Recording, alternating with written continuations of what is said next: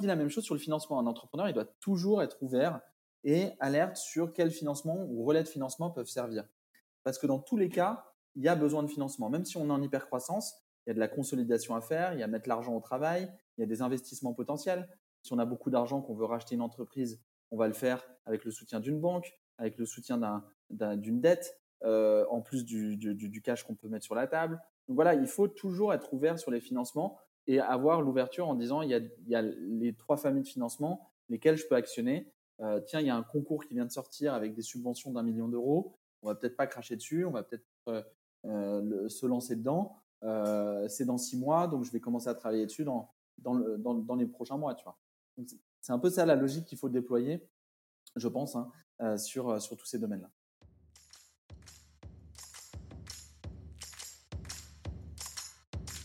Bienvenue sur Comment t'as fait, le podcast de ceux qui veulent comprendre concrètement comment les autres ont fait. Je m'appelle Julien Hatton, je suis cofondateur de l'agence de communication BuzzNative et je vous propose de partir ensemble à la rencontre d'entrepreneurs et dirigeants passionnés et passionnants, pas toujours dans la lumière, mais qui font pourtant rayonner leur structure et leurs équipes. À ces profils au parcours non linéaire, audacieux ou encore atypiques, je n'ai qu'une seule envie, leur poser la question Comment t'as fait?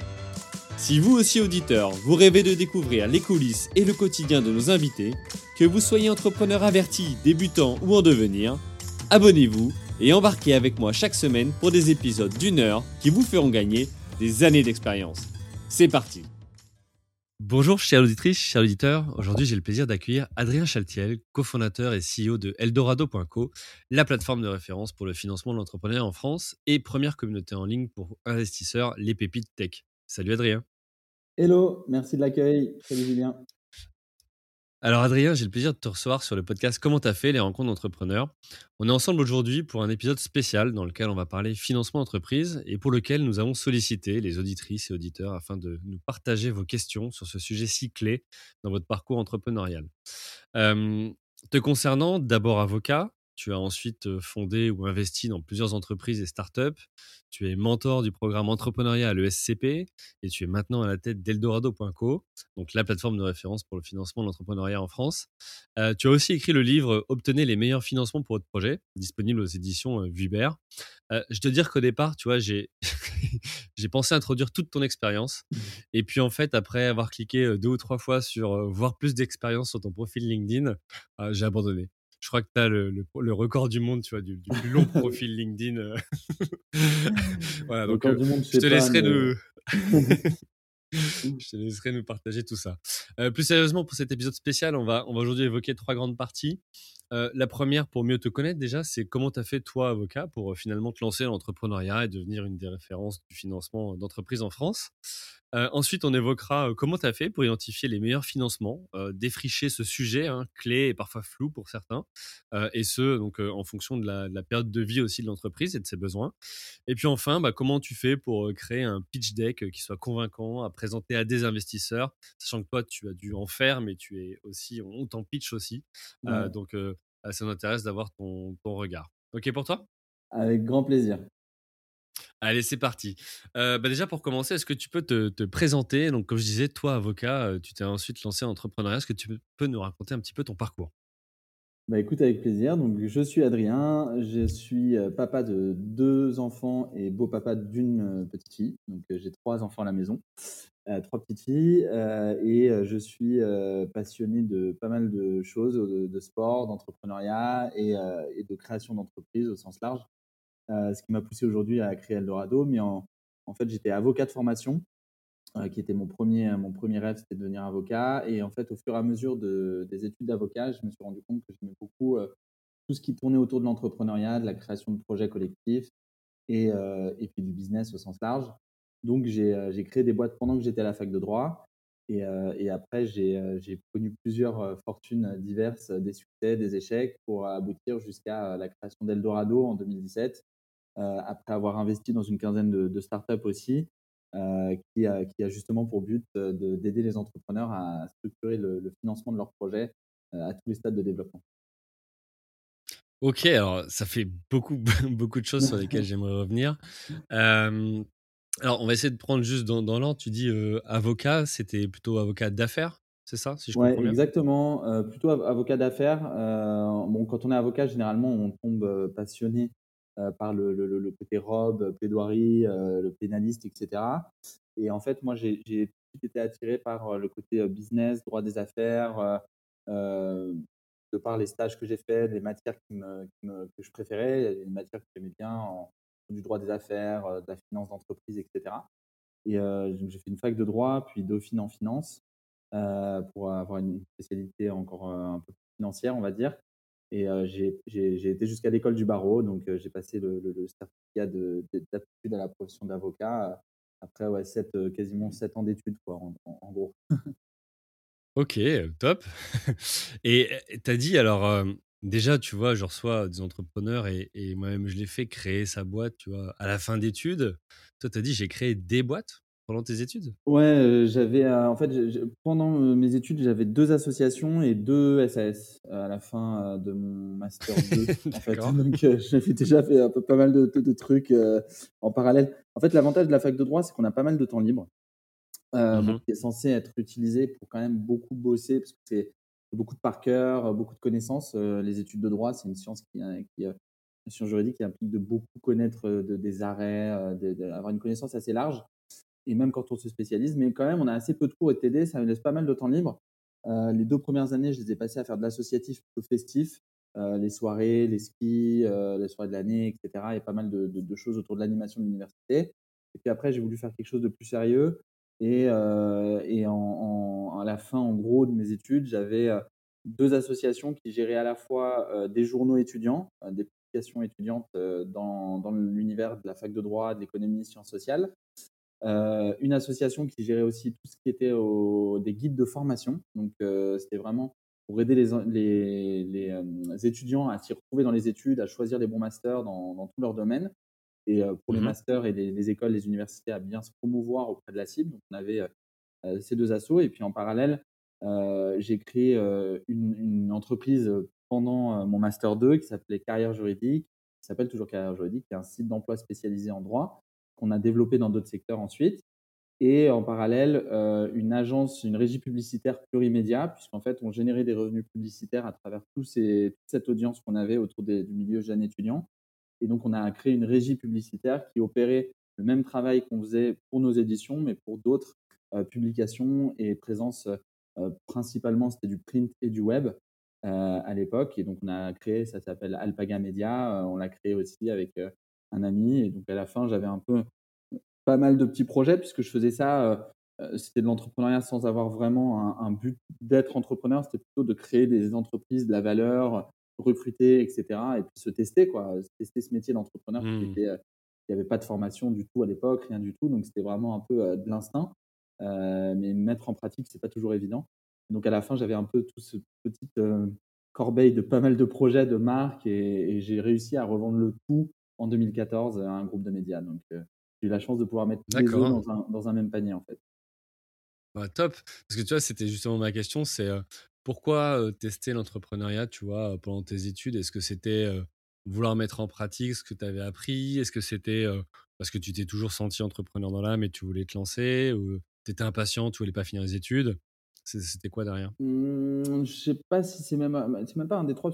en fait, non, je voulais finir mes études, je voulais être avocat juste qu'au diplôme, je ne me voyais pas faire autre chose. Mmh. C'est vraiment mes tout derniers stages euh, qui m'ont pas plu euh, dans des cabinets d'avocats. Et à, l'inverse, mes entreprises, elles commençaient à bien euh, prendre. Donc, en fait, c'est un peu, c'était un peu de l'opportunité. quoi. J'ai saisi l'opportunité de me dire, bah, ça, ça, ça, marche mieux, même si j'allais gagner euh, beaucoup moins d'argent, voire zéro pendant deux ans, alors que j'étais promis mmh. à un bon salaire de, de, de, junior dans les cabinets d'avocats. Euh, et, euh, et, après, c'était, euh, j'ai jamais été entrepreneur. Il y a beaucoup d'entrepreneurs de, qui, dès le plus jeune âge, codent, créent, sont un peu, un peu ingénieux, etc. J'ai pas forcément été dans, dans cette dynamique-là quand j'étais jeune, mais ça a été plus le fait de découvrir ça pendant mes études de droit. Et, et la fac, c'est aussi un formidable endroit pour se faire plein d'amis, plein de contacts, plein de réseaux, comme les mmh. écoles, hein, l'école de commerce ou les autres écoles mais avec une dynamique qui est, bah, on a du temps libre, si on le met bien à profit collectivement, on peut faire des trucs super sympas. Et donc, en voyant qu'on pouvait faire ça, et en plus, la cerise sur le gâteau, c'était même le point central, c'était de faire du business, vendre des choses, faire du chiffre d'affaires, recruter des personnes. Ça a été quand même une découverte. Personne ne nous apprend le milieu de l'entreprise dans l'univers de la fac de droit. donc, je l'ai découvert sur le tas, et là, je me suis pris vraiment de passion pour ça. Ok. Et ça, tu avais fait tout seul, en fait. Tu t'es dit. alors, tu as dit que tu avais un associé sur Alpaga, mais. ouais, alors j'ai jamais été seul, seul. les, idées, généralement, je les avais, mais j'ai toujours eu des super associés, collaborateurs, des équipes, des bénévoles dans les associations. L'associatif, c'est un milieu assez dingue pour commencer l'entrepreneuriat parce que tu apprends à, faire fédérer des équipes bénévoles. Donc, vraiment elles n'ont rien d'autre que leur pas de salaire.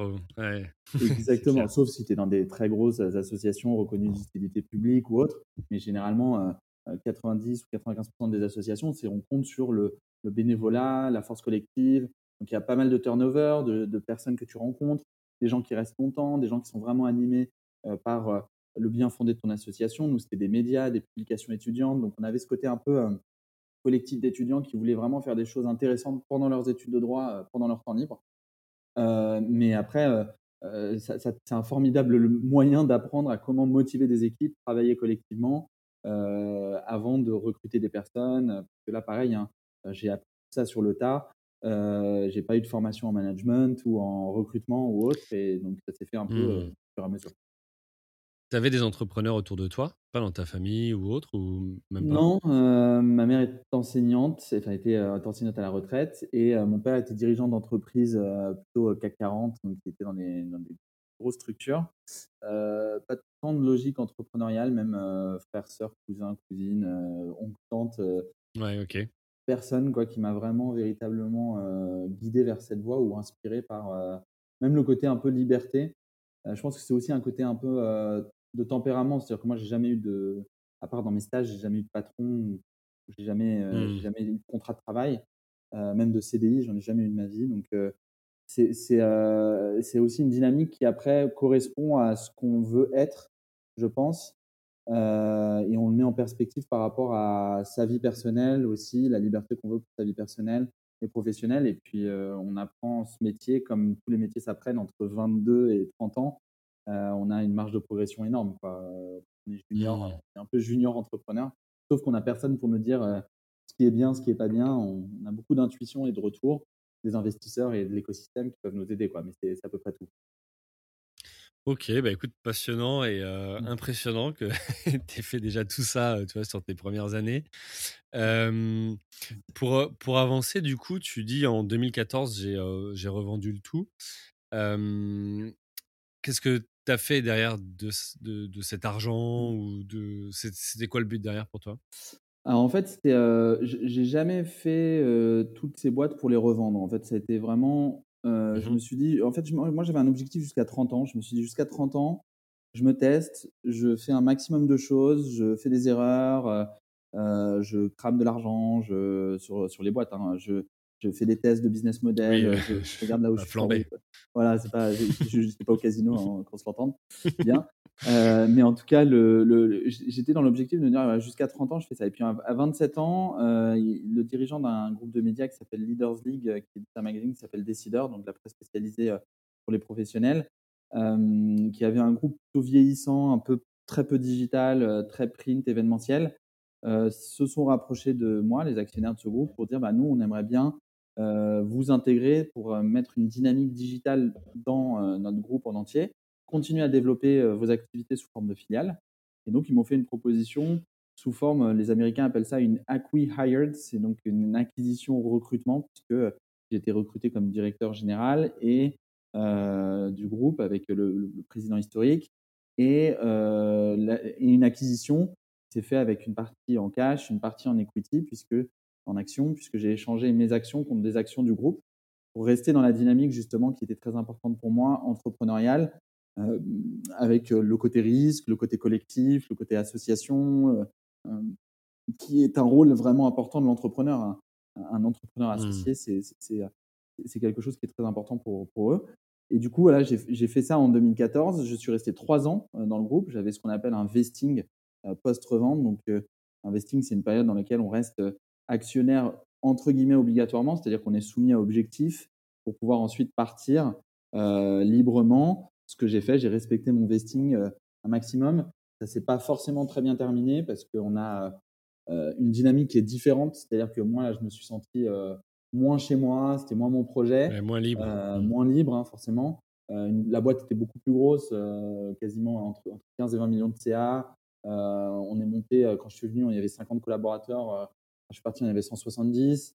Donc la, boîte a vraiment grossi. On a mis ah cette dynamique digitale. Mais c'est lent, les valeurs de ce groupe-là ne correspondaient pas forcément à mes valeurs personnelles. Donc en fait, j'ai un peu, je languissais à la fin de partir pour redémarrer un projet qui me, correspondait mieux. mais bon, c'est la vie de l'entrepreneuriat aussi. Et puis quand je suis parti, je suis vraiment parti de zéro. C'est une, aventure qui est assez sympa. C'est le, ce qu'on appelle le reboot, pas mal des entrepreneurs. C'est repartir à zéro sur une idée. ça, je l'ai vécu. C'était hyper intense. Ok. Et du coup, quand tu, puisque le sujet d'aujourd'hui, c'est aussi les, finances, quand tu pars de ce groupe pour remonter une boîte, tu es dans, dans quel contexte pour toi? Es dans, Tu, tu as de l'argent qui te permet d'être tranquille et de lancer un projet? Tu pas? Tu cherches du financement? Comment comment es à ce moment-là? Bah c'est intéressant comme question parce que je me suis beaucoup posé, moi, avant de créer Eldorado aussi, tout ce que j'ai vécu et ce que les autres autour de moi ont vécu. Moi, personnellement, j'ai eu mes premiers projets, j'avais euh, donc j'étais barman à côté, donc j'étais payé en étant barman, euh, étudiant mmh et euh, étudiant entrepreneur entre guillemets. les associations, elles faisaient de l'argent au début, mais tout l'argent nous servait à l'association. Une association ne fait pas de bénéfice. Donc, on réutilisait l'argent pour créer d'autres projets, une dynamique, etc. et puis après, les boîtes, je commençais à me payer dessus, mais de façon très modique. C'était 500, 600 euros par mois, progressivement, dès que je pouvais me sortir un peu d'argent me rembourser des frais que j'avais euh, dépensés pour le début de la boîte. Et toutes ces premières boîtes, je les avais euh, développées parce que j'avais réussi à mettre un petit pécule de côté. Euh, je crois que c'était 15 000 euros. j'avais eu un héritage d'un de, de, de, mes grands-parents qui était décédé, donc j'avais pu réinvestir un peu tout ça pour, pour la création de ces boîtes-là. Après donc la revente, j'ai pu investir moi-même dans des boîtes en 2014 et jusqu'en 2017. J'ai eu la chance de connaître un bon succès d'investissement, ce qui m'a permis, quand j'ai démarré Eldorado, de réutiliser la plus-value que j'ai faite l'argent que j'avais mis de côté. Et puis pendant trois ans, là, j'avais été très bien payé en tant que directeur général d'un groupe TPE, PME. On est quand même bien, bien payé. ça a été un bon step pour moi. Donc j'ai fait un peu le cliff très haut. Et puis du jour au lendemain, le cliff de nouveau très bas, euh, où je suis reparti à zéro. Donc euh, j'étais à un très bon salaire et de, du jour au lendemain, je ne touchais plus rien.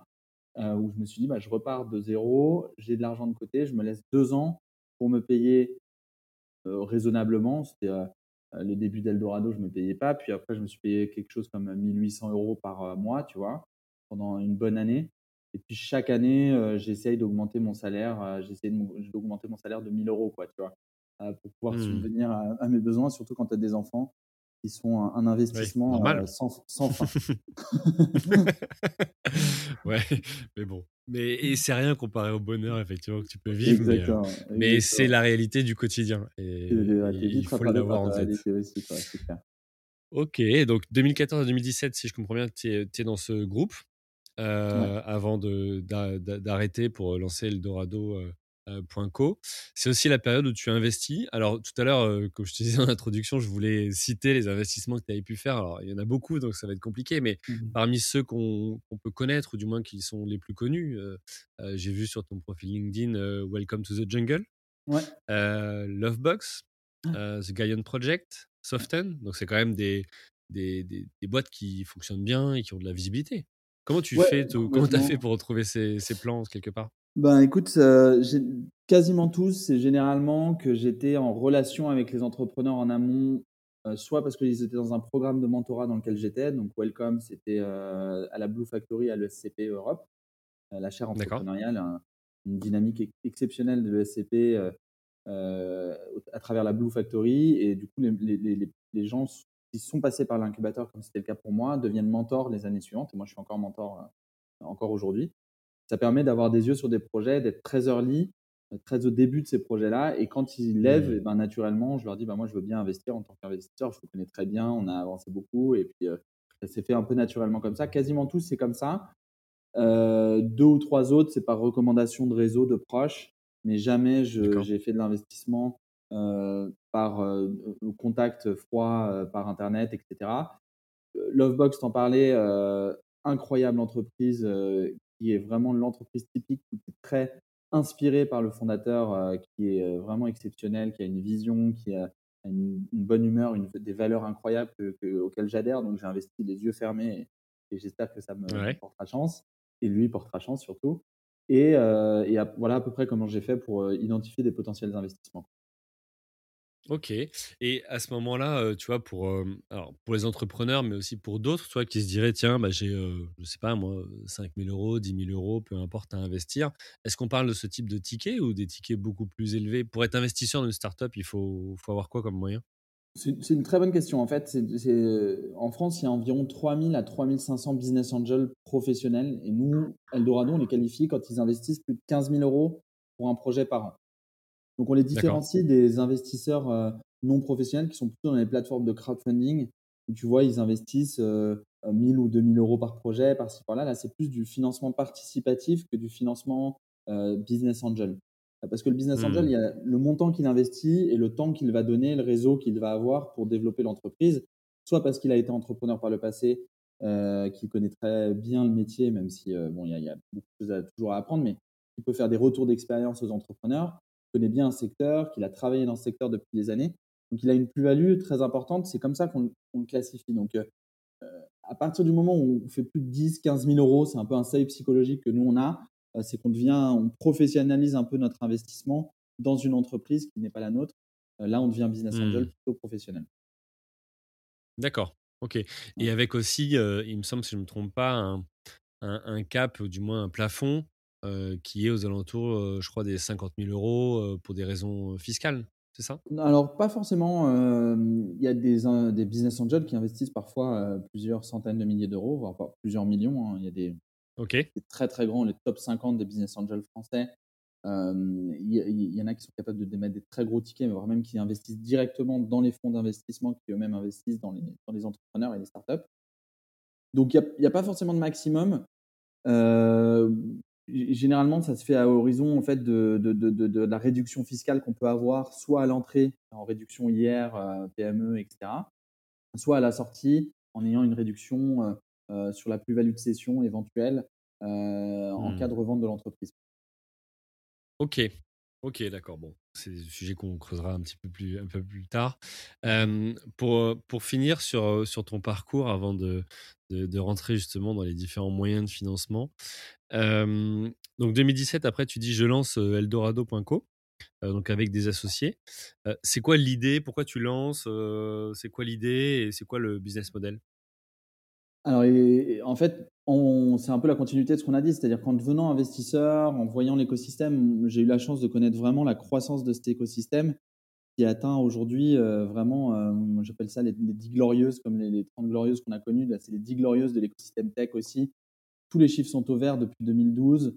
Euh, voilà, il y, a énormément de structures d'accompagnement, des, euh, des, salons internationaux, des campus comme Station F. Enfin, on a vraiment euh, de plus en plus de licornes, le pouvoir public qui sont très dynamiques, le nombre d'entrepreneurs qui grandit. Donc en fait, cet écosystème, il est en très forte croissance, sauf qu'elle a, été très rapide. Ce qui fait qu'en fait, la montée en connaissance des entrepreneurs ou même des structures d'accompagnement, même des investisseurs sur pas mal de sujets, dont les financements, elle se fait un peu euh, a posteriori. Et c'est ce que je constatais, puisqu'il y a à la fois beaucoup d'entrepreneurs bah, qui ne savent pas quel financement aller chercher, à quel moment, euh, s'ils sont éligibles. Euh, il y a énormément de financements disponibles en France, c'est fabuleux. Mais il y a aussi un paradoxe, c'est que c'est très très compliqué de bien s'y retrouver parce que c'est une jungle. On ne sait pas comment catégoriser, on ne sait pas si on est éligible, quand, quand, contacter les acteurs du financement, même comment fonctionnent ces acteurs de financement, la BPI, les banques, etc. En fait, le, pain. puis tu as aussi des cabinets extérieurs qui parfois te contactent pour dire regardez, vous êtes éligible à ça, mais ça peut faire peur un peu quand toi tu es entrepreneur dans ton sujet, tu sais pas tu vois, ce qu'ils viennent faire, quel est leur intérêt, comment eux gagnent de l'argent. Ouais, exactement. Donc en fait, tu vois, sur le financement, mais aussi sur d'autres sujets, hein, que ce soit les, les, recrutements, les associations, le trouver des locaux, chasser des clients, il y a beaucoup de something for startup que ce soit des avocats, des comptables, des assureurs, des mutualistes, etc., Mmh. qui un peu pullulent, parfois polluent, j'allais dire, même la lisibilité que doit avoir un entrepreneur pour créer sa boîte en fonction de ce qu'il est et ce dont il a besoin. Et c'est très vrai pour les financements parce qu'il y a 1700 dispositifs publics, il y a 190 fonds d'investissement, 3500 business angels et plein de sources de financement privées. il y a 14 banques de crédit qui font autant de crédits que de types d'entreprises et d'entrepreneurs qui existent.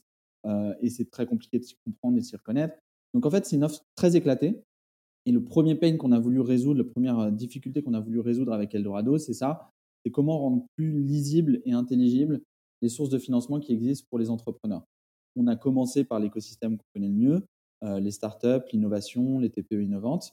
Euh, aujourd'hui, ça s'adapte à tous les types d'entreprises et d'entrepreneurs. Euh, c'est d'ailleurs pour ça qu'on a fait un livre qui s'adresse à toutes les typologies d'entrepreneurs, pas que les start et les, les startups, même s'ils ont le vent en poupe et ils ont une bonne visibilité. La France est un terrain d'entrepreneurs, une terre d'entrepreneurs où il n'y a pas que les startups. Donc, en fait, mmh. la problématique était là. Et on a décidé, bah, pour ça, on avait plusieurs solutions. On aurait pu créer, comme tu disais, un cabinet de conseil, un lever, un fonds, une structure d'accompagnement. Sauf que euh, on avait vraiment la volonté avec Thibaut et Sylvain, mes, mes deux associés, d'aider un maximum d'entrepreneurs, d'être vraiment le plus exhaustif et agnostique possible. Ce qui fait qu'on a voulu créer tout de suite une plateforme. Il n'y a rien de mieux qu'une plateforme et une marketplace pour euh, mettre tout le monde en relation donc Eldorado, en fait, un entrepreneur se connecte, crée un profil, et en fonction de son profil, on lui dit quels sont tous les types de financement, que ce soit bancaire, dette, public, non dilutif, euh, concours, levée de fonds, business angel, fonds, etc., etc., etc., qui sont éligibles pour lui. Et en plus, on lui donne de la visibilité auprès de tous les autres investisseurs, donc ce qui fait qu'on peut aussi bien contacter des sources de financement ou être contacté par des investisseurs. Donc c'est vraiment une place de marché euh, bidirectionnelle, comme on dit. Euh, et, avec un modèle économique euh, de subscription, c'est un faux SaaS, comme on dit, un, fake SaaS, comme disent les, Américains. C'est-à-dire que c'est un, une logique SaaS avec un abonnement mensuel qui est à 49 euros par mois, mais avec euh, une logique d'abonnement sans engagement en fonction des besoins des entreprises. Donc, notre but étant d'en avoir des centaines de milliers dans les prochaines années, on a, on a encore du pain sur la planche. Ok, très bien. Et, ce système du coup d'abonnement, alors je vois bien que tu as deux cibles. Hein. Tu as d'un côté les investisseurs, après tu as aussi les entrepreneurs qui eux cherchent des, des, financements. alors je vais te poser une question qui va peut-être te paraître à côté de la plaque, mais quand tu cherches un financement, c'est dans un temps court. du coup, quand tu t'abonnes, tu t'abonnes pas un an ou deux ans ou autre, non? Ou C'est une très bonne question. C'est même une très bonne question. C'est la question de ce qu'on appelle la, long time value, euh, LTV, comme disent les entrepreneurs. Euh, nous, elle est plus ou moins faible. En fait, nous, on est dans un, dans un jeu de volume. il y a tellement mmh. d'entrepreneurs et d'entreprises. Et nous, on contacte que la moitié des personnes qui churnent sur huit mois en moyenne. Ils reviennent, la moitié reviennent dans les six prochains mois. Parce qu'en fait, le financement, c'est une question récurrente de deux aspects, nous, on la résout. C'est-à-dire que c'est vrai que quand tu as fait ta levée de fonds, tu n'as généralement plus besoin. Maintenant, en fait, quand tu as fait ta levée de fonds, tu as des financements publics, tu as des appels à projets ou des concours qui se lancent, ça peut être le mois prochain. Tu as de nouveaux investisseurs pour ton tour de table potentiel suivant. Euh, donc, euh, le fait de rester sur la plateforme pour un prix qui est quand même assez modeste pour des entreprises qui sont en croissance, oui, bien sûr. Hmm. c'est euh, rester en veille et avoir un certain nombre de contenus privilégiés des événements, euh, des templates, des outils, des documentations, d'aide à continuer à bien bosser sur ta stratégie financière euh, et pas que d'être, euh, parce qu'on s'est vraiment beaucoup posé cette question que tu m'as posée, où on aurait pu se dire, bah, nous, on vend de la base de données, quoi, et puis on vend des bases de données, on leur envoie, mais nous, on ne vend pas de la data, on, vend des contacts et de la mise en relation effective. Donc en fait, le, ça change tout le temps, ça évolue tout le temps, et les, besoins de financement des boîtes sont évolutifs, d'où d'ailleurs le, livre aussi que je viens d'écrire, il est vraiment sur le parcours d'une entreprise qui peut aussi avoir des difficultés, euh, qui peut avoir des opportunités internationales. Euh, donc à chaque stade et à chaque développement, il y a des financements qui, euh, peuvent lui correspondre et c'est ça qu'on essaye de faire en, maintenant un maximum l'interactivité pour les entrepreneurs qui sont sur Eldorado auprès des sources de financement qui leur sont adaptées. Ok, bah écoute, top. Merci pour, pour la réponse. Que tu vois, c'était effectivement une, question qu'on pouvait se poser. Alors, tu as parlé du, du, livre et ça va me faire une super transition vers la, deuxième partie. alors, je l'ai, ce livre, et je t'avoue que quand je l'ai reçu, je me suis dit, waouh, tu vois, je m'attends à un truc, la, finance d'entreprise pour les nuls ou autre, tu vois, où je vais avoir un bloc, ça va être hyper compliqué à lire.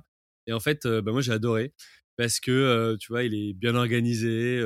Tu as les chapitres en fonction du cycle de vie de l'entreprise. Tu peux aller directement bah, là où ça t'intéresse et avec des réponses qui sont très claires et, et, pas forcément toujours, tu vois, avec des termes que tu comprends pas si tu es un novice de la finance ou autre. Donc voilà, donc bah, j'en profite pour tu vois, te passer le message et te dire félicitations pour, pour ce livre. Bah, écoute, c'est hyper sympa parce qu'en plus, je te dis, quand tu écris un bouquin comme ça, je, me permets de te répondre, mais c'est vraiment très dur. Bah, moi, déjà, je suis pas du tout écrivain. Je suis très peu lecteur. je lis deux romans par an au bord de la piscine l'été, quoi. Et écrire un bouquin, ça a été un gros défi pour moi, bah, de mettre sur papier un peu ses connaissances et de les rendre intelligibles. Et en fait, je ne sais vraiment pas si ça va plaire, donc ça me fait vraiment plaisir.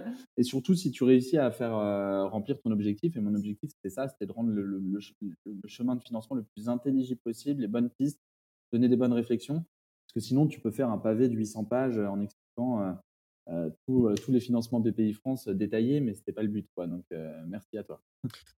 Ouais, ouais, ouais. Et puis, tu, le risque, c'est de tomber dans la technique. Et, et, et, et, là, tu peux perdre du monde au passage. Bon, en tout ah cas, encore une fois, chaque livre trouve son, son audience. Mais en tout cas, moi, j'ai bien accroché.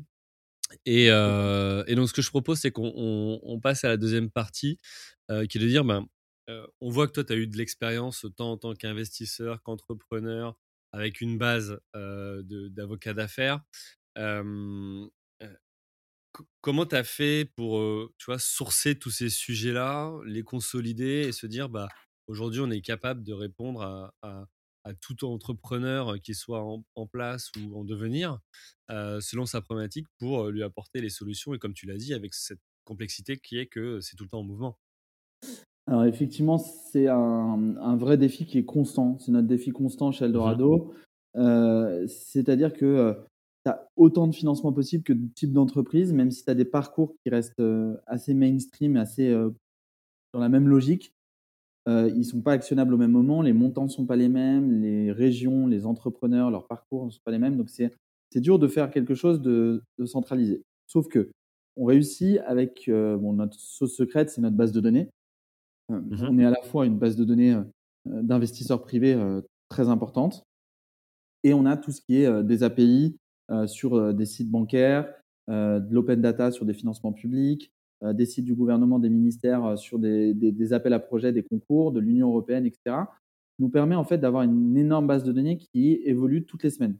Elle évolue parce que les API qu'on nous envoie évoluent, parce qu'on a des nouveaux investisseurs, parce qu'on met à jour des decks, parce qu'il y a des informations qui viennent se mettre à jour automatiquement pour faire interagir nos algorithmes de, de, mise en relation euh, entre les entrepreneurs et les, les, investisseurs et les sources de financement qui existent.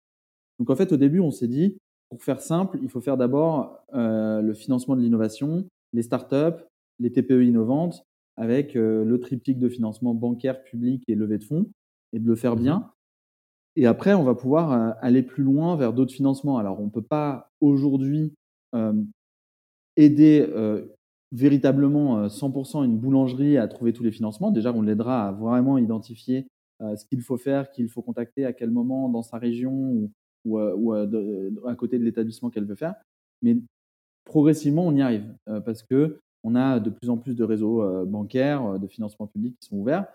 Et là où on le fait, nous, on a, beaucoup réfléchi sur cette question-là de la scalabilité de cette offre, un peu comme toutes les startups, hein, j'ai envie de dire, réfléchissent soit à déployer leur offre sur un autre secteur, sur un autre pays ou dans un autre domaine d'activité, euh, parce que c'est de la croissance. Mon conseil, et moi ce que j'ai retenu, c'est qu'il faut d'abord vraiment, on ne le dit pas assez, mais vraiment faire ses preuves sur son secteur, euh, creuser, creuser, creuser jusqu'à ne plus pouvoir savoir quel business model appliquer, etc., jusqu'à avoir vraiment l'offre parfaite. Et ensuite, c'est comme un, un, jeu de quilles, en fait.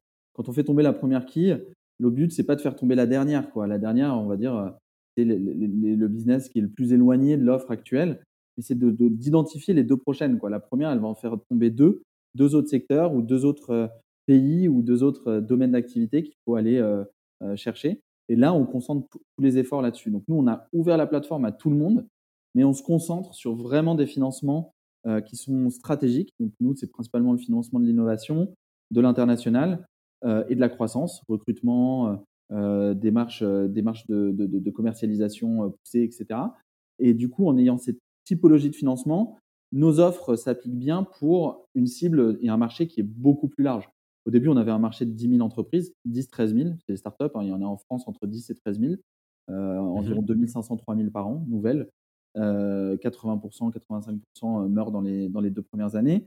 Mais du coup, c'est un roulement qui est assez euh, euh, dynamique pour avoir un bon marché déjà à tester. nous, on a fait beaucoup de com dessus, donc on a bien implanté ce marché-là.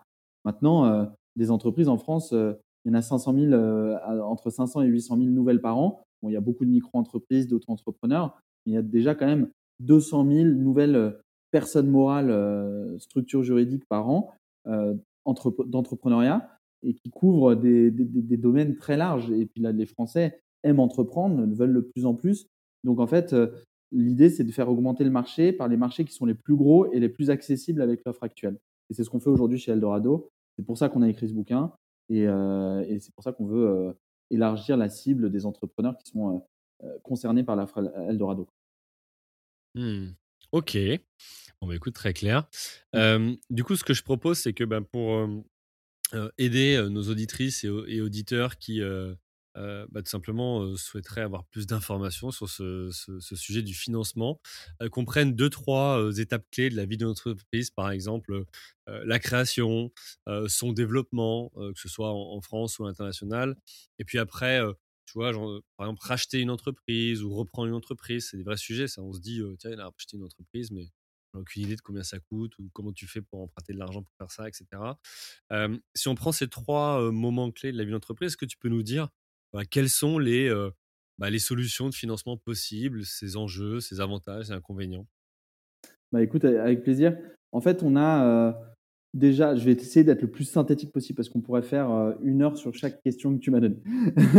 ouais, à minima, je pense. à, minima, exactement. Euh, voire, on pourrait même écrire un livre sur la question. Mais bon, euh, non, blague à part, blague à part. déjà, il y a des conseils qui sont un peu généraux que je donne dans le livre, mais qui sont un peu généraux pour tous ces cas-là d'entrepreneurs, que ce soit un dirigeant de TPE, un franchisé, quelqu'un qui veut ouvrir sa salle de sport, une freelance qui veut créer sa marque de bijoux ou une startup qui veut lever des fonds. Il y a des conseils qui sont un peu généraux. Euh, j'essaie de les donner très rapidement. Le premier, c'est que tous les financements qu'on vous adresse et que vous voyez sont des moyens et ne sont pas une fin. Le meilleur financement, ça reste celui des clients. C'est vraiment très important dans, tout le parcours de l'entreprise, que ce soit en difficulté, en croissance, en recherche de business model, de garder ça en tête parce que souvent on peut s'y perdre et c'est le deuxième conseil que je donne, c'est que trouver des financements, c'est une tâche euh, assez chronophage, parfois fatigante euh, et parfois on s'y perd un peu. Il y a tellement de financements, on l'a dit tout à l'heure, on peut s'y perdre. Donc en fait, l'enjeu pour les entrepreneurs, quel qu'il soit, c'est d'abord de comprendre ça, de se dire bon bah il y a mes clients, c'est le, prioritaire, il faut que je connaisse le financement et il faut pas que je m'y perde. Ensuite, on donne d'autres conseils anticipés. Voilà, faut pas chercher euh, une solution de financement quand on a plus de deux mois de trésorerie. Faut pas lever des fonds quand on a plus de, cash dans la banque. Euh, faut vraiment se poser des questions à périmètre de deux ans, ce qui est difficile quand on est en création. Ça va répondre un peu à la première typologie d'entrepreneur dont tu parlais, c'est-à-dire le créateur, quoi. Euh, vraiment, je crée une boîte de zéro. Euh, avant tout, il faut, se faire un plan sur deux ans et c'est difficile parce qu'un créateur, il voit même pas ce qu'il va devenir la semaine prochaine et, il, mmh. doit quand même avoir une vision long terme. Donc, il doit avoir un peu ce jeu de court terme, long terme. Et c'est pareil pour le financement. C'est-à-dire, voilà, à court terme, il voit à peu près. Il a Pôle emploi, le, meilleur business angel français, généralement. si on a la chance de l'avoir, c'est quand même remarquable. Euh, et après, il a les aides au démarrage, les prêts d'honneur, euh, BPI France à travers euh, des subventions de démarrage, une potentielle levée de fonds avec des investisseurs. Mais en, vrai, il doit toujours avoir cette anticipation. Un autre conseil qu'on donne qui peut s'appliquer sur tous les entrepreneurs typologiques que tu as mentionnés, c'est la connaissance des acteurs de financement. C'est hyper important qu'un entrepreneur sache pourquoi une banque va lui prêter de l'argent, pourquoi la BPI va le subventionner ou le financer, pourquoi euh, l'État euh, va lui faire une réduction d'impôts euh, ou de charges sociales, et pourquoi un investisseur surtout va investir dans sa boîte. C'est pas évident forcément au début, et c'est souvent quelque chose qui est oublié, c'est aligner l'intérêt des sources de financement à l'entrepreneur c'est quand même quelque chose que les entrepreneurs ne font pas assez. et du coup, ils se trompent ou ils vont pas contacter les bonnes personnes au bon moment. Il faut vraiment se poser ces questions-là. Par exemple, BPI France va favoriser la création d'emplois, de l'activité économique et les innovations de rupture. Une fois qu'on est dans le scope, on voit bien, ouais, je vais recruter, je suis dans la région, je vais favoriser le bassin de l'emploi, et puis j'ai une innovation ou alors une structure en pleine croissance, ça me correspond. La banque, ben, elle veut prêter que si on lui rend l'argent avec un intérêt, donc un business model à comprendre. Mais on n'y pense pas forcément, mais du coup, quand on est une startup, on se dit ah ouais, mais c'est pas pour moi parce que j'ai un profil risqué. Ouais, mais les banques ont aussi des structures où ils veulent capter des clients tôt, les garder le plus longtemps possible, professionnels. Et les, clients de demain sont, ont, tous démarré. Hein. Tu parles des plus grands succès, Doctolib, le plus grand succès français. Un jour, ils étaient deux dans, la chambre de, leurs parents. Hein. Donc, il faut vraiment, quelle que soit l'ambition, se dire que ces relais de financement peuvent être ouverts un jour ou l'autre en les connaissant bien. Et puis les investisseurs, c'est faire un retour sur investissement. Donc forcément, il y a autant de, de, potentielles reventes d'entreprises qui existent, mais au début, c'est participer à une dynamique, une aventure entrepreneuriale, etc. Quand on est en création, on, voit ça. Donc ça, c'est des conseils de base. Il y en a d'autres qu'on donne aussi dans le livre, mais pour reprendre sur, ta, sur tes questions, il y a à chaque étape des financements qui sont à la fois généraux. Généralement, on a à peu près les mêmes. C'est les, trois familles que j'annonçais tout à l'heure. C'est de la dette avec de la banque, euh, du financement public avec euh, le, plus gros représentant du financement public en France, qui est BPI France. Mais il n'y a pas que BPI France, il y a les ministères, euh, l'ADEME sur les, les financements à, impact environnementaux, il y a les régions, l'Union européenne, des appels à projets, public-privé. En fait, il y a plein de structures d'accompagnement de financement qu'on appelle non dilutifs qui existent. Non dilutifs parce qu'on va venir vous financer et on va pas venir vous prendre du capital de votre entreprise. Sans prendre des parts, oui. Mmh. Exactement, sans prendre des parts ou d'actions. Et euh, les investisseurs, alors ça s'applique pas pour tout le monde, mais euh, effectivement, quand on ouvre une boulangerie ou euh, une pharmacie, les investisseurs privés, ce n'est pas forcément les premiers qui vont être intéressés, et encore que, mais c'est plus dans la dynamique de très forte croissance, donc les startups, les PME de croissance, l'international, où il peut y avoir ces solutions de financement. Donc en fait, à chaque besoin, euh, que ce soit pour le développement, la création ou le rachat d'une entreprise, il y a déjà des financements qui sont assez généraux. Et puis après, sur chacun d'entre eux, il y a des financements qui sont euh, euh, vraiment au démarrage.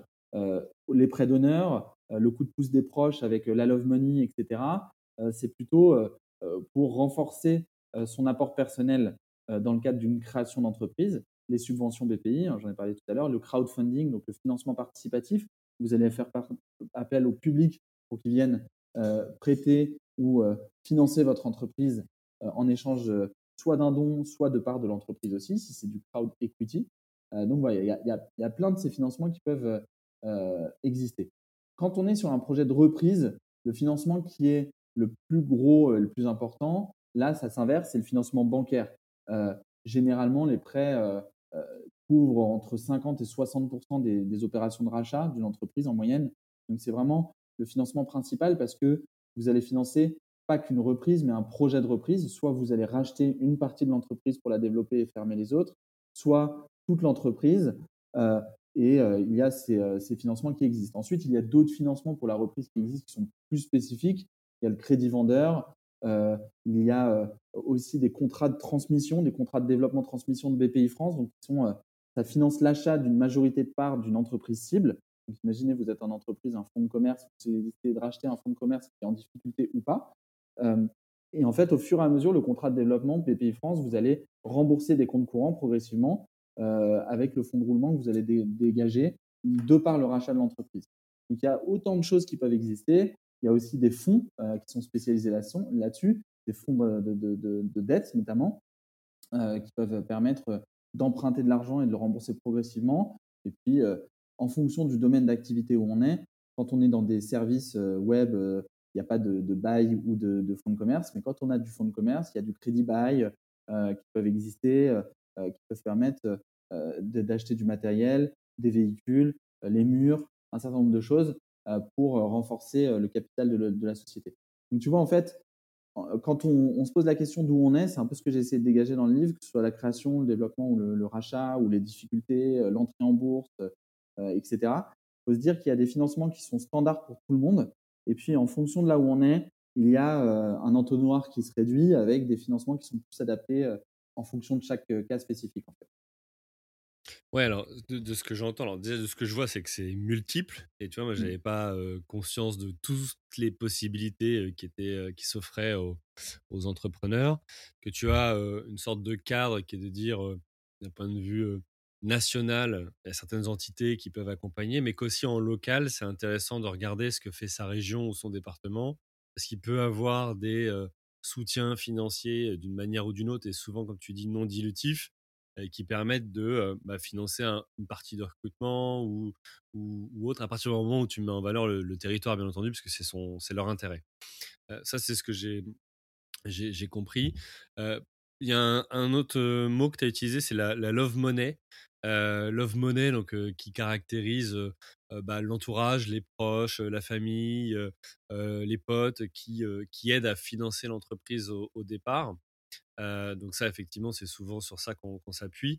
Et mais on pourrait se dire aussi, mais bah, pourquoi faire ça si on peut avoir une dette à la banque? Et tu m'arrêtes si je dis une bêtise, que c'est toi le spécialiste, mais de ce que je comprends, là où c'est intéressant la, Love Money au lancement, c'est de pouvoir avoir un capital qui est peut-être un peu plus élevé, non pas que pour assurer des clients, mais aussi parce que certains financements publics se basent sur les capitaux propres que tu as, donc le capital que tu as mis au départ.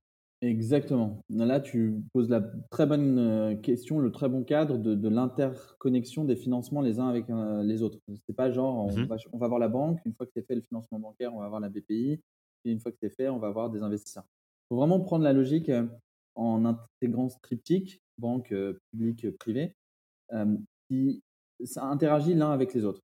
BPI est soumis à des règles de l'Union européenne, euh, qui interdit l'État français de financer des entreprises en difficulté ou des entreprises qui ont des taux d'endettement trop élevés, avec des règles qui sont euh, dans nos lois financières. Euh, et du coup, une entreprise qui a trop de dettes ou qui a des capitaux propres négatifs ne peut pas être financée par de l'argent public. Elle peut trouver d'autres relais de financement. Il y, a, y, a, du, du, refinancement qui peut exister, etc. Mais majoritairement, c'est. Donc, on comprend qu'à l'inverse, pour être financé par BPI, il faut avoir une situation euh, de santé financière plutôt correcte et euh, des capitaux propres. Donc des fonds propres, c'est une différence, c'est pas de la trésorerie. La trésorerie, c'est l'argent qu'on a dans le compte en banque, c'est facile à, savoir. Euh, on peut avoir un million d'euros de trésorerie et un euro de fonds propres. Et à l'inverse, on peut avoir un million d'euros de fonds propres et un euro de trésorerie. C'est le cas mmh. notamment, bah, les fonds propres, c'est assez facile. Hein. c'est l'argent qu'on a mis au départ dans la société. Les comptes courants, donc c'est l'argent que les associés ont prêté à la société et euh, le, les levées de fonds qu'on peut faire, donc le capital qu'on peut, euh, faire arriver pour renforcer les fonds propres au démarrage. Il y a d'autres techniques, euh, les, exercices bénéficiaires, etc., mais je ne vais pas m'étendre là-dessus. grosso modo, c'est ça. Ce qui fait que le, la BPI, imagine la BPI, elle va dire, moi je veux bien te financer, mais je vais cofinancer, c'est-à-dire que je vais financer par rapport à tes fonds propres, dans une logique qu'on appelle un pour un, euh, donc 1 euro financé par l'entrepreneur, 1 euro prêté ou subventionné par BPI France. Donc si on a 30 000 euros de fonds propres euh, au démarrage, on peut avoir une subvention de 30 000 euros euh, en fonction de qui on est, des dispositifs, etc., notamment au démarrage. Sauf que beaucoup d'entrepreneurs se disent Ok, t'es gentil, mais 30 000 euros quand on crée sa boîte, tout le monde ne les a pas. Donc, il y a plusieurs solutions qu'on donne. Soit vous avez un pécule, vous pouvez le mettre, soit vous empruntez vous-même de l'argent à votre banque, à la BPI, euh, au réseau entreprendre, euh, des prêts d'honneur et vous l'investissez dans votre boîte en capital ou en compte courant d'associé. Soit vous faites ce qu'on appelait, euh, ce qu'on appelle tout à l'heure le tour de love money, donc de, financement par les proches, friends and family, on dit aussi, qui permet d'avoir un, capital de départ avec des proches, ce qui fait qu'on n'a pas de l'endettement. donc évidemment, on leur dit voilà, je te rembourserai dès qu'on dégagera du, du, revenu ou potentiellement un jour tu revendras tes parts à d'autres euh, en faisant une plus-value, donc c'est un investissement aussi. Euh, mais ça vous permet d'avoir euh, peut-être parfois ces 30 000 euros ou ces 10 000 euros manquants, ces 5 000 euros restants, pour aller chercher du financement public. Et là, on voit que on peut aller chercher à la fois du bancaire avec une contre-garantie BPI, c'est-à-dire que BPI va se porter garante de votre prêt, en même temps aller chercher une subvention BPI, démarrer une petite levée de fonds avec des investisseurs privés, qui met généralement 8 mois. Donc les choses s'interconnectent j'ai souvent euh, euh, une, conférence qui m'a marqué un jour euh, dans ma précédente boîte parce qu'on était en, hyper croissance, donc on recrutait beaucoup, et qui me dit le rôle de l'entrepreneur, c'est d'être toujours en recrutement. et j'aime beaucoup cette phrase parce que c'est vrai. un, entrepreneur, quand il développe sa boîte, il doit toujours être ouvert à collaborer, ouvrir l'entreprise, travailler avec des gens, pourquoi pas en embaucher. c'est aussi des opportunités qui font des très belles rencontres comme ça. Et ben moi, je dis la même chose sur le financement. Un entrepreneur, il doit toujours être ouvert et alerte sur quel financement ou relais de financement peuvent servir. Parce que dans tous les cas, il y a besoin de financement. Même si on est en hypercroissance, il y a de la consolidation à faire, il y a mettre l'argent au travail, il y a des investissements potentiels. Si on a beaucoup d'argent, qu'on veut racheter une entreprise, on va le faire avec le soutien d'une banque, avec le soutien d'une dette, euh, en plus du, du cash qu'on peut mettre sur la table. Donc voilà, il faut toujours être ouvert sur les financements et avoir l'ouverture en disant il y, a, les trois familles de financement, lesquelles je peux actionner. Euh, tiens, il y a un concours qui vient de sortir avec des subventions d'un million d'euros. On va peut-être pas cracher dessus, on va peut-être euh, euh, se lancer dedans. c'est dans six mois, donc je vais commencer à travailler dessus dans, dans, les prochains mois. Tu vois. C'est un peu ça la mmh. logique qu'il faut déployer, je pense, hein, sur, sur tous ces domaines-là. Ok. Et tu vois, je voudrais focaliser sur. parce qu'on a une, une audience d'entrepreneurs ou de personnes qui veulent le devenir. si je me mets dans la peau de celui qui veut créer sa boîte, qui se dit bon bah tiens j'ai pas les fonds, j'ai compris qu'il faut que j'ai un peu de fonds propres ou de capitaux au départ. je fais le tour de mon entourage pour avoir de la love money. comment tu fais concrètement? Parce que là, tu es quand même en train d'emprunter quelque part de l'argent auprès des, de ces personnes. Euh, sauf que elles, elles ont aucun engagement que tu rembourses. Et ce que je veux préciser aussi sur cet épisode, c'est que là, on parle de financement, etc. Euh, dans les entreprises, mais euh, la finalité de tout ça, c'est quand même de rembourser derrière. On s'entend bien aussi tous ensemble. Comment tu, tu, fais, toi, concrètement, pour celui qui ne saurait pas ou qui n'ose pas demander autour de lui, pour qu'il qu'il soit confiant ou qu'il donne les garanties à son entourage qui, qui veut bien lui prêter? Parce que ça peut être un vrai sujet. Ouais, c'est un vrai sujet. C'est un peu difficile de répondre à cette question parce que ça dépend des relations que ont les entrepreneurs avec leurs proches. Euh, mon conseil, c'est quand même de se dire si on peut s'en affranchir, vaut mieux s'en affranchir. Euh, mmh. Le mieux du mieux, c'est d'emprunter de l'argent et de le rembourser plutôt que de faire investir des proches dans le capital. Parce que ça pose un double problème, c'est le problème de l'alignement des intérêts, c'est-à-dire que les proches vont se dire ah bah tiens je vais devenir millionnaire grâce à, à mon cousin ou mon neveu euh, ou ma nièce euh, mmh. entrepreneur. Et, et, surtout quand ils sont pas entrepreneurs, ils, peuvent avoir des fantasmes de malades en lisant la presse. Euh, tiens, Xavier Niel, Mark Zuckerberg, c'est la folie. Les entrepreneurs, c'est stylé. ils gagnent tous des millions. Et il y a un gros décalage. Donc, c'est parfois un peu frustrant pour les investisseurs proches. Et puis aussi parce que ça vient entacher un petit peu la table de capitalisation de l'entreprise. Donc, c'est la table de capitalisation, c'est la répartition du capital, euh, où c'est mieux qu'elle soit logique et qu'elle tienne une logique de euh, avoir dans les deux, trois premières années des personnes autour de la, table de capitalisation qui sont soit euh, opérationnelles, donc les associés fondateurs et fondatrices, soit qui ont investi des plus gros tickets avec un peu plus de risques. Donc, avoir euh, le tonton euh, qui, euh, qui, ou la tata qui, a mis 500 euros, euros, ou 5000 euros au démarrage pour donner un coup de main, et trucs, bah, on va lui demander très tôt de sortir. Quoi, et, peut-être que ça peut être pour le mieux, mais ça évite quand même des embrouilles un peu de corporate, de, documents administratifs et autres, que d'éviter de, de faire ça. Donc si on peut s'en affranchir, il faut s'en affranchir. Mais souvent, on ne peut pas s'en affranchir si on ne peut pas s'en affranchir et qu'on a besoin de 30 000 euros pour développer l'entreprise, avoir des fonds propres, euh, créer son premier euh, preuve de concept, il vaut mieux le faire sous emprunt et le mettre en compte courant dans la, société, la société mmh.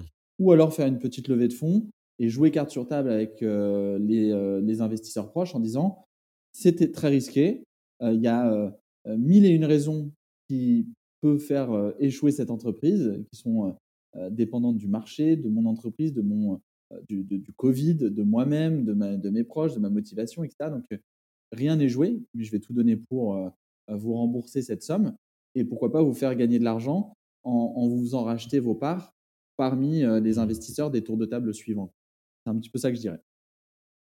Ok. Et pour passer ensuite à, la deuxième situation, mais dernière question sur celui qui crée. Qu'est-ce que tu peux financer ou pas financer? Tu je, parle de BFR, donc besoin en fonds de roulement.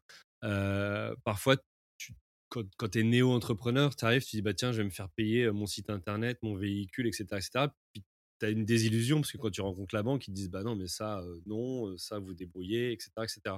Tu as, des tips là-dessus ou pas? Ouais, alors il y a, y a des les financements de démarrage, généralement, ils vont financer, la, quand c'est de l'innovation, ils vont financer l'innovation, la technologie ou la mise sur le marché. et c'est vrai qu'au début, on, généralement, on finance les recrutements par la croissance et l'activité. Financer les recrutements par un financement externe, même une levée de fonds, ça a une part de risque parce que l'argent, ça menuise et on doit rattraper un peu le retard de l'argent levé pour recruter avec du chiffre d'affaires et de la croissance. Donc, lever des fonds, parce qu'on en voit beaucoup des levées de fonds, surtout en ce moment avec des licornes, des sommes astronomiques, etc. Ce qu'il faut lire à travers ça, c'est que c'est de l'argent qui doit être mis au travail pour faire plus de croissance que si on n'avait pas cet argent-là. Donc, mmh. nécessairement, euh, s'il y a un événement externe comme le Covid ou interne sur le marché, un concurrent euh, ou dans l'entreprise qui ne va pas, eh ben, on va devoir euh, rallonger le temps de remboursement ou de mise au travail de cet argent. Et là, ça peut poser un petit peu des problèmes pour, pour les entrepreneurs. Donc, il faut, ça peut être un peu déceptif au début que on, utilise mal l'argent. Après, c'est en faisant des erreurs qu'on n'en fait plus. Euh, mais il faut vraiment avoir la logique de mettre cet argent au service du concept, de la preuve de concept, de la mise sur le marché. Et ensuite, on fait des recrutements, de la croissance et, euh, du chiffre d'affaires. Ok. Et euh, avant de passer aux questions des, auditeurs, et, je les remercie pour, nous les avoir partagées, pour celui ou celle qui veut, tu vois, développer sa boîte, est-ce que, en fonction du montant que tu veux emprunter, tu dois te diriger plus vers un acteur qu'un autre? Parce que ça, c'est hyper compliqué à calculer, de dire, bah, est-ce que j'ai besoin de 50 000, 100 000, 500 000 pour, pour grandir? Donc, c'est le travail de l'entrepreneur, mais c'est quoi ton regard là-dessus? En fait, c'est une bonne question. Il faut, il faut toujours, ça fait partie des conseils que je donne, je ne me suis pas trop étendu dessus au début, mais c'est aligner la stratégie financière avec la stratégie d'entreprise. Il, y a, tout un chapitre dans le livre là-dessus pour dire, en fonction de qui vous êtes et ce que vous voulez être, il y a des financements adaptés. il faut déjà un peu se connaître, c'est-à-dire est-ce que je veux me devenir une licorne? Est-ce que je veux me développer dans trois pays en trois ans? Est-ce que je veux y aller mollo Moi, j'ai juste une marque que je veux développer dans mon secteur, dans mon écosystème. je ne veux pas recruter. Enfin, en fonction de qui on est, on va voir naître des besoins de financement qui sont variables. L'exemple type, c'est l'entreprise qui veut dépasser ses concurrents très vite, aller sur le marché plus vite que les autres et avoir une, barrière à l'entrée technologique, donc une rupture qui permet de signer plus de clients que les autres. Là, elle va avoir besoin de l'argent pour à la fois financer son innovation et sa R&D, donc des recrutements, euh, de, des tests, euh, du temps. Euh, donc, il, faut déjà financer ça. Et puis, la mise sur le marché avec une force commerciale de vente, d'acquisition, de marketing, de positionnement. Donc là, c'est un peu une situation hyper complexe parce qu'il faut tout financer et que tout soit en bonne croissance. Quoi, mmh. Là, le mieux, c'est d'avoir des investisseurs privés qui sont capables d'investir, voire de réinvestir. Si on est une biotechnologie et qu'on veut développer une molécule euh, de lutte contre euh, le cancer euh, du pancréas avec une nouvelle technique, toute nouvelle, nouvelle molécule qu'on sait mixer, etc., il y a trois ans de R&D, 40 millions de frais de recherche, avant même de mise, mise sur le marché et potentiellement intégration dans des médicaments dans, l'industrie pharmaceutique. Bah là, c'est d'autres investisseurs qu'il faut aller voir. Tu vois, c'est euh, on ne va pas aller voir la banque pour leur dire est-ce que vous avez 40 millions pour financer ma molécule parce qu'ils vont avoir un profil de risque hyper élevé. Et euh, généralement, raisonnablement, on va voir un peu les différentes sources au démarrage, comme on le disait tout à l'heure, en fonction des besoins de standards, en fait, qui sont euh, les, premières phases de commercialisation, l'industrialisation de la preuve de concept. Une fois qu'on a vu qu'on avait un marché, des gens qui étaient capables de payer, bah, on va financer de la croissance avec des recrutements et des personnes qui vont pouvoir euh, nous aider à structurer l'entreprise euh, à chaque étape. Ok, bah écoute, euh, très clair. je propose qu'on passe à, une question d'auditeur, notamment Arnaud qui posait la question le financement par des BSA. Donc déjà, qu'est-ce que des BSA Est-ce que c'est la bonne solution pour pas trop se diluer? Quels sont les bons curseurs? Et puis, est-ce que sinon, tu connais d'autres méthodes pour limiter la dilution? Alors écoute, euh, j'ai, euh, alors, c'est une bonne question. C'est-à-dire que le financement de, en levée de fonds, c'est généralement on achète des actions contre de l'argent. Euh, les BSA, comme leur nom l'indique, donc c'est BSA comme bon de souscription en action, ce sont on achète le potentiel action ou un remboursement en, sous forme de dette. Donc il y a des obligations convertibles, donc on peut convertir des obligations en actions. Il y a des bons de souscription d'actions et les obligations convertibles, pardon, on peut les convertir en actions ou se les faire rembourser avec un intérêt. Les bons de souscription d'actions, on peut les convertir en actions quand il y a un événement donné. Et il y a notamment dans l'écosystème de l'innovation, de l'entrepreneuriat, on va dire de la création d'entreprises, qu'on appelle des BSAR. Donc, c'est avec un accord d'investissement rapide qui permettent de d'émettre des bons de souscription. Donc, c'est-à-dire qu'on dit, bah voilà, euh, je lève un million d'euros, je, vais donner tant d'actions euh, dans 18 euh, mois à, telle valorisation potentielle. et, je vais lever des fonds dans 18 mois. Et là, vous pourrez convertir vos actions euh, vos obligations, enfin votre bon d'action en action à ce moment-là. Avec un avantage, une décote, vous allez avoir plus d'actions que les investisseurs euh, in fine, parce que vous avez pris un risque supplémentaire en prêtant de l'argent mmh. avant la levée de fonds. En fait. Euh, donc, voilà, l'intérêt, il est double. C'est qu'on a l'argent directement, on n'attend pas de faire une levée de fonds qui peut être très longue, chronophage, il y a des documentations juridiques, administratives, etc. Donc, c'est d'avoir l'argent rapidement. Euh, de se poser la question de la valorisation de l'entreprise pour convertir ses actions plus tard, quand on aura plus de données, euh, plus de recul sur ce qu'on fait, etc. Et le désavantage, c'est quand même que euh, ce n'est pas du capital social, c'est du quasi fonds propres, ce pas des fonds propres, donc ça renforce pas vraiment le véritable capital de l'entreprise.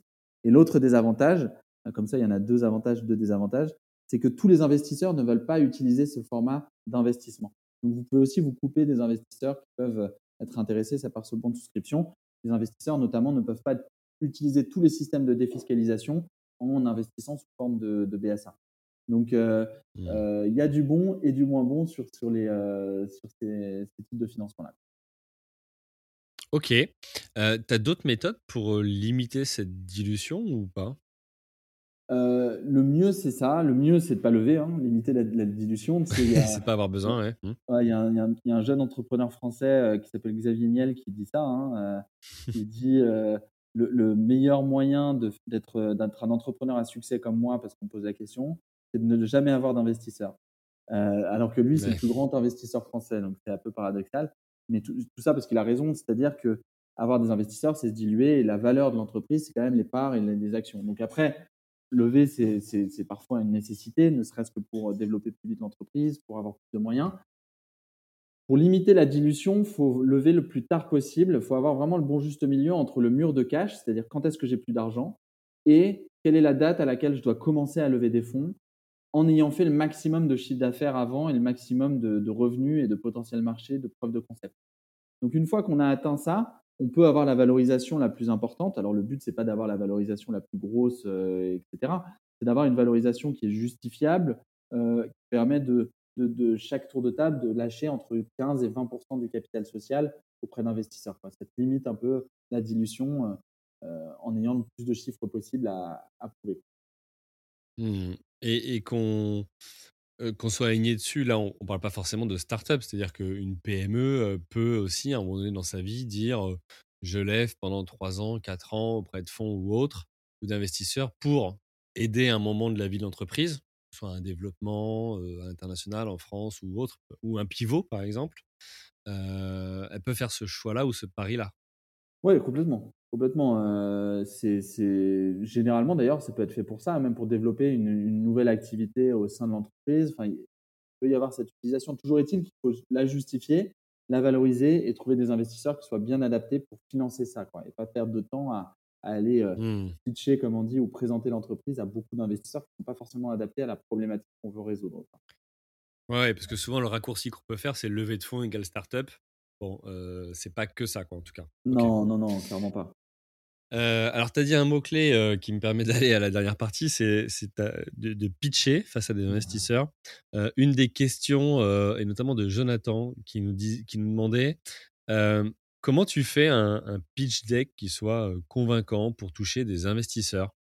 Est-ce que toi, alors en en ayant fait, mais aussi en étant du côté investisseur, tu as des tips ou des, des, ressources à nous partager ou autres sur comment faire pour avoir quelque chose qui soit convaincant? Bien sûr. Bah déjà, ce que je, ferai après le, podcast, quand tu, pourras l'envoyer, j'imagine, avec les ressources, Julien, on enverra plein de ressources, de templates gratuits, d'outils qui peuvent permettre de faire un bon pitch deck facilement. Donc, le premier conseil, c'est euh, il faut pas faire trop d'allers-retours. Bon, vous allez être à la V12 du pitch deck parce que c'est quand même très dur. C'est comme quand on fait son CV, on se dit tiens, si je mets la photo à droite, la photo à gauche, etc. il y a plein de trucs qu'on teste. Et puis, euh, au fur et à mesure, on voit même plus ce qu'on dit. Et puis, il faut le faire, faut le faire challenger par des gens externes. C'est le document de présentation. Le moins, euh, enfin le, le, le, mieux est l'ennemi du bien dans, dans, dans, dans, dans les pitch decks. Donc ça veut dire que vouloir faire le pitch deck parfait, c'est comme vouloir faire l'entreprise parfaite, c'est que c'est trop tard. Si vous avez un pitch deck mmh. qui est parfait, parfait, parfait, c'est trop tard. Donc il faut être tranquille là-dessus. Il faut se dire, je vais faire le mieux, le plus rapidement possible, à, l'américaine, vraiment. Les pitch decks, moi j'en vois 3000 par an. Euh, je passe pas plus de 1 minute 30 sur un pitch deck. Je scroll, je scroll, je regarde, euh, je regarde les, les, points clés euh, que tout le monde doit avoir. C'est qui est l'équipe, c'est quoi le problème? Comment ils veulent le résoudre? Comment ils gagnent de l'argent? Quel est leur marché? Et qui sont leurs compétiteurs? Mmh. Après, le reste, c'est euh, euh, nos techniques d'acquisition, comment on va utiliser l'argent de la levée de fonds, euh, comment est structurée l'équipe, comment la solution, quels sont nos premiers clients, les chiffres financiers, etc. En démarrage, tout ça, c'est un peu de l'artificiel. c'est très bien, c'est très beau. On peut faire des pitch decks d'ailleurs très beaux, etc. les informations clés, elles sont là pour que quelqu'un lise le pitch deck en 1 minute 30, il faut vraiment faire l'exercice, c'est dire qu'est-ce que je comprends de mon entreprise en 1 minute 30, donc le faire tester.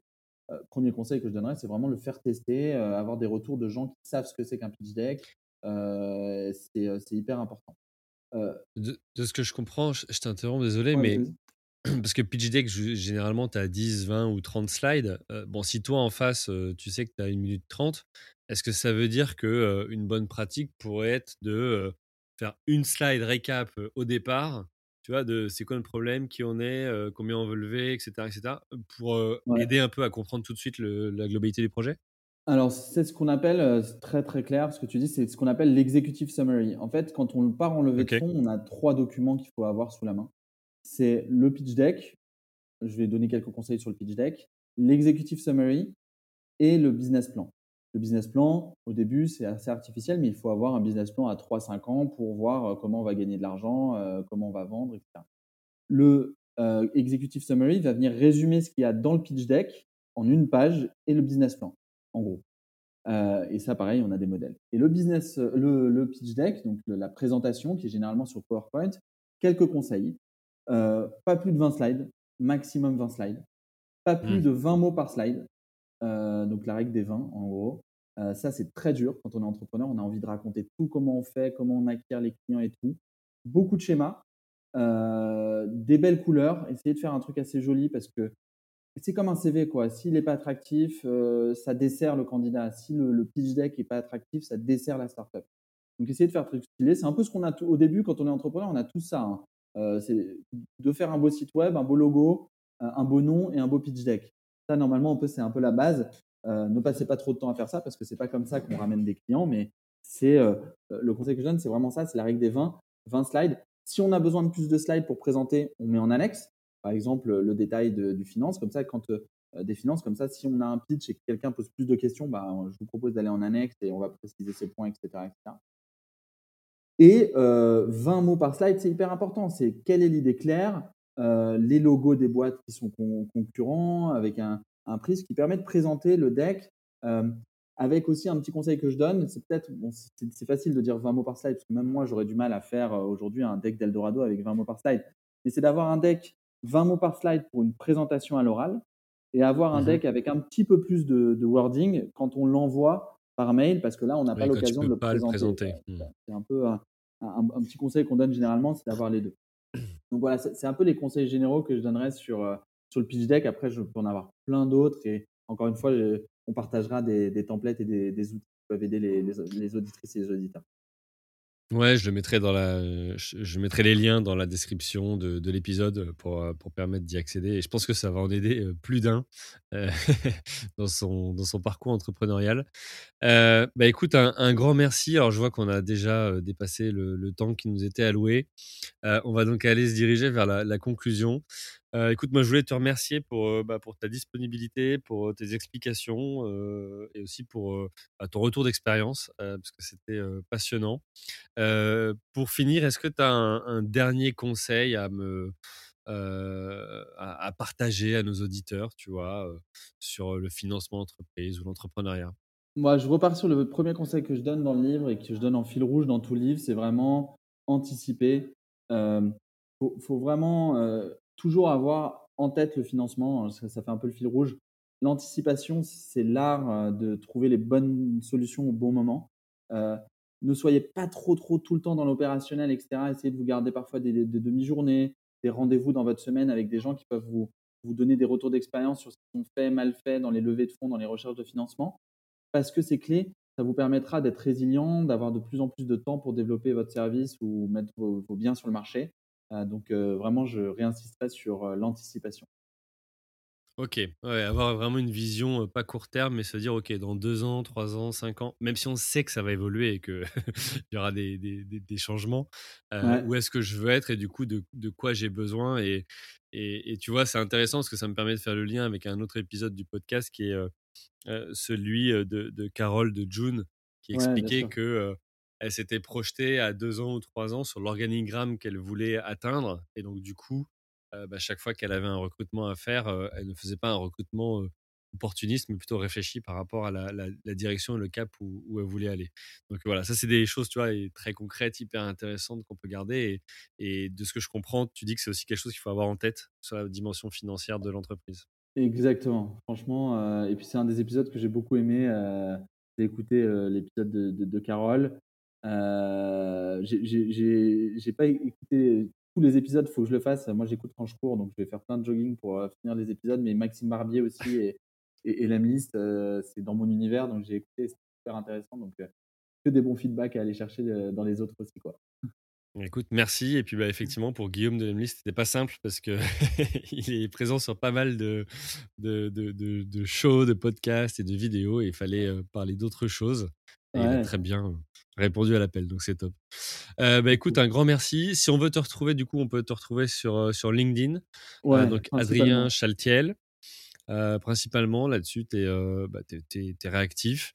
On peut aussi te retrouver sur le site donc eldorado.co si on a besoin de financement, si on est entrepreneur ou si on veut se lancer. allez voilà le, consulter pour trouver à la fois soit des ressources, soit bah, des investisseurs ou des fonds ou, des idées pour vos business. et puis aussi bah, pour tout simplement y retrouver ce livre. Obtenez donc les meilleurs financements pour votre projet à chaque étape de votre développement aux éditions Vuber. Euh, disponible donc, euh, bah, sur le site internet d'eldorado.co, euh, à la FNAC, Amazon et, et plein d'autres. on te souhaite quoi pour, pour la suite, Adrien? Bah écoute, moi je suis un féru de projets et de, développement de projets. J'en ai un là qui me tient particulièrement à cœur. J'en ai jamais parlé, donc c'est un peu en exclusivité. Tu pourras, tu pourras faire un peu de ah, dessus. Prime. Scoop. Prime. un scoop c'est que je suis en fait en train de créer le premier fonds 100% axé sur la diversité en France. Donc, euh, tous les auditrices, auditeurs qui euh, ça parle, qui connaissent des gens qui peuvent être intéressés, on est, en train de créer un fonds à la fois un fonds de dotation et un fonds d'investissement pour aider les entrepreneurs qui euh, ont le moins de financement en France. En fait. Euh, donc, les femmes, qui sont une majorité mais une minorité représentée dans l'écosystème, les personnes issues de, quartiers défavorisés, de régions, de l'immigration. Euh, et euh, il y a énormément de projets d'entrepreneuriat qui est, créé à travers ces personnes-là et ils n'ont aucune visibilité ni aucun accès aux sources de financement. Et comme le financement, c'est le nerf de la guerre, et ben, on va essayer de, drainer un peu plus d'argent là-bas. Donc, si, si, ça vous parle, si tu avais un truc à me souhaiter, c'est qu'il y ait des milliers d'entrepreneurs de divers horizons qui soient aidés par, par ce type de financement dans les prochaines années. Bah écoute, bravo pour cette euh, initiative euh, et, avec plaisir si tu veux m'envoyer quelques-uns euh, des entrepreneurs pour partager leur retour d'expérience. ça m'intéresse carrément. J'y pas. Bah écoute, un, un, grand merci à toi. et puis bah écoute, on te souhaite une bonne continuation. Salut Adrien. Salut et bonne journée à toutes et tous. Merci à vous, chers auditeurs, d'avoir suivi l'épisode jusqu'au bout. Si vous êtes arrivé jusqu'ici, c'est que le podcast vous a plu. Alors pour nous aider à continuer, rendez-vous sur votre plateforme d'écoute de podcast préférée et laissez-nous un avis 5 étoiles avec un commentaire positif ou un message pour notre invité du jour. Parlez du podcast autour de vous, c'est le meilleur moyen de nous aider à vous proposer du contenu de qualité. C'en est fini pour aujourd'hui, un grand merci à vous et à la semaine prochaine.